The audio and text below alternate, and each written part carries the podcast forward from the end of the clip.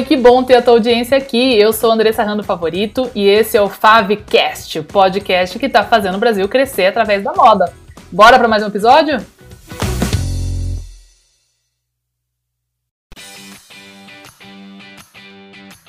Moda movimenta no mundo 3 trilhões de dólares. Ele movimenta 2% do PIB do mundo. A moda é a nossa maior comunicação. Vamos olhar a linha de produtos. Se vocês conseguem puxar lá, vai ter um relatóriozinho que cada linha é uma descrição do produto. Então vai estar tá lá 15 mil no total. E aí cada linha vai ter camiseta, ABC, jaqueta, YZ. Pra gente dar nomes aos bois realmente, daquele estoque ali. E o que vai ter ali? Dessa camiseta aqui, eu vendi três peças. Então, o número de peças. A gente vai olhar o quê? Quais foram os produtos que tiveram maior volume? Vários de vocês já tiveram palpite. A camiseta, boné, jaqueta. Mas quais? Porque a gente tem uma porção. E isso faz toda a diferença também. Foi a branca? Foi da estampa vintage, quantas peças eu vendi de cada uma? O que, que a gente avalia aqui? As peças que vocês venderam, talvez, se vocês filtrarem do maior para o menor em valor de venda, vocês provavelmente vão ter os que vão dar mais receita para vocês, são os produtos mais caros. E se vocês filtrarem de maior número de peças para o menor número de peças por produto, vocês vão ter geralmente os produtos mais baratos. A vantagem desse daqui é que ele vai dar mais receita. Mas esse daqui está em maior número de guarda-roupas. A gente começa a ter a penetração de mercado, que é isso que as grandes marcas fazem. Cada caneta, Cada capinha de celular é um ponto de contato da marca. E quais produtos que talvez a gente só está vendendo ele para ter a força de marca. Esses produtos, vocês filtrarem do maior para o menor, que deram mais receita, a gente cultiva. Vamos dizer que geralmente esses vão ser os produtos de coleção. O que, que eu vou fazer? Eu vou ter uma boa exposição, porque é um produto que tem boa saída e tem um preço maior, e vou cultivar ela. Vou fazer um pedido adicional, vou mostrar mais esse produto, porque é um produto que teve boa aceitação. Os que vendem um maior número de peças, eu vou alimentar loucamente. Nunca vou ficar sem estoque daquelas que são bate-caixa que sempre vende. Tô vendo que tá acabando, já vou pedir mais. E o que dá mais força de marca, eu vou reforçar. Então eu vou pôr em pontos estratégicos de exposição para que ela dê valor aos produtos mais baratos para mim. Aqui eu dei um exemplo de uma análise ativa, que é um formato que eu utilizo, eu acho que vocês conseguem também fazer com o sistema que vocês têm.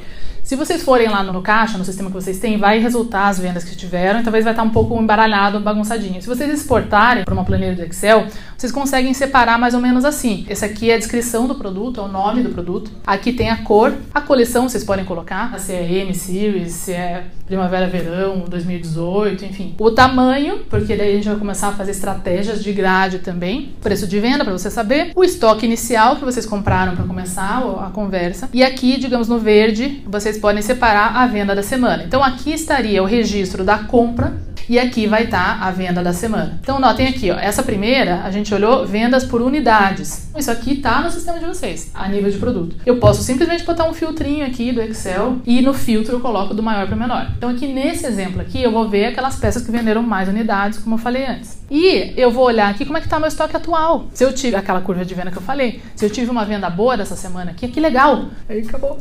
Aí repõe, porque daí você pode ter esse legal, legal toda semana, muita semana, até chegar num pico. Aí chega uma hora que cansou, realmente. Ou não, ou fica anos. Então, se eu olho aqui nesse exemplo uma aluna minha que tem uma marca de luxo mais ou menos nesse estilo de vocês. Então, o ticket médio aqui 600 reais, 575, 750. Vendeu quatro unidades aqui desse casaco zero estoque atual. Então, vendeu 100% do estoque. Tem que fazer mais. Depois a gente olha o que a gente chama de cobertura de estoque. Conta que estilista faz assim até de cabeça. Cobertura, o que, que é? Quantas peças eu tenho em estoque? quantas peças eu vendo normalmente por semana. Se eu sei que eu vendo duas por semana e eu tô olhando lá que eu tenho seis em estoque dessa vintage aqui, então essa semana que eu tinha estoque, tinha oito. E aí essa semana vendi duas. Vamos dizer que a média seria duas por causa dessa semana. Se eu tô vendendo ela mais tempo, em uma semana eu vendi três, outra semana eu vendi uma, outra eu vendi duas, a duas também a média. Faz uma média lá quantas semanas eu vendi e quantas peças foram. E eu tenho seis peças em estoque, eu vou simplesmente saber que se eu tenho seis peças em estoque, eu vendo uma média de duas, que daqui três semanas eu já não tenho mais estoque. Então essa é a nossa cobertura. Então se eu sei quantas semanas leva para eu receber estoque, se para mim leva quatro semanas para receber reposição, e eu tô com um produto best-seller que eu tô com três semanas de cobertura, eu já tenho que estar agilizando o pedido. Cobertura de estoque é outro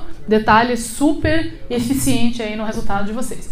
E aqui alguns exemplos dos piores da semana, porque aí a gente vai começar a criar fórmulas para vocês comprarem com mais assertividade. Naquele mesmo exemplo dessa mesma aluna minha aqui, se a gente vai lá nas vendas por unidades, vai do pior para o melhor, eu tenho as que venderam zero, consistentemente aqui, semana após semana, coloco dos piores, né? Outra semana que eu não vendi nada dessa calça aqui, no caso dela era uma calça. E o percentual do estoque vendido, 0% do estoque. Já era para estar tá vendendo. Eu preciso agilizar a venda desse produto. E eu também preciso aprender qual que foi a fórmula aqui. O valor do estoque dela aqui, nesse caso, era 3 mil reais só com essas duas peças aqui. Uma calça no PP e no P. Então ela tinha que vender isso aí. E aí você começa a olhar os outros detalhes aqui. Nossa, quando eu olho os best-sellers, a maioria era M, G e tamanho único. E aqui os piores é tudo PP, P e cores foi outro aspecto que a gente viu também. E isso é só vendo toda semana mesmo. Um exercício aqui de grade, só pra gente finalizar. Pensando lá no sem estoque não tem venda. Muitas vezes também as marcas ou as empresas pensam assim: qual que é o seu tamanho que mais vende? Ah, vai dizer M, porque talvez é só o único tamanho que eles estão comprando. Então eu nunca vou ter a oportunidade de vender G ou P porque nunca comprei. E na verdade, para vocês entenderem o potencial de um tamanho ou de qualquer coisa,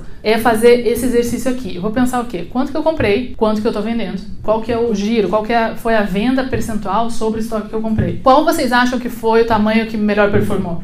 G. Só que ele só vendeu dois também. E daí vai ter vários outros produtos que só compraram M. Aí se colocar lá, se eu puxar unidades vendidas, o M vendeu mais. A performance do G é maior, porque das duas peças que eu comprei, eu vendi as duas.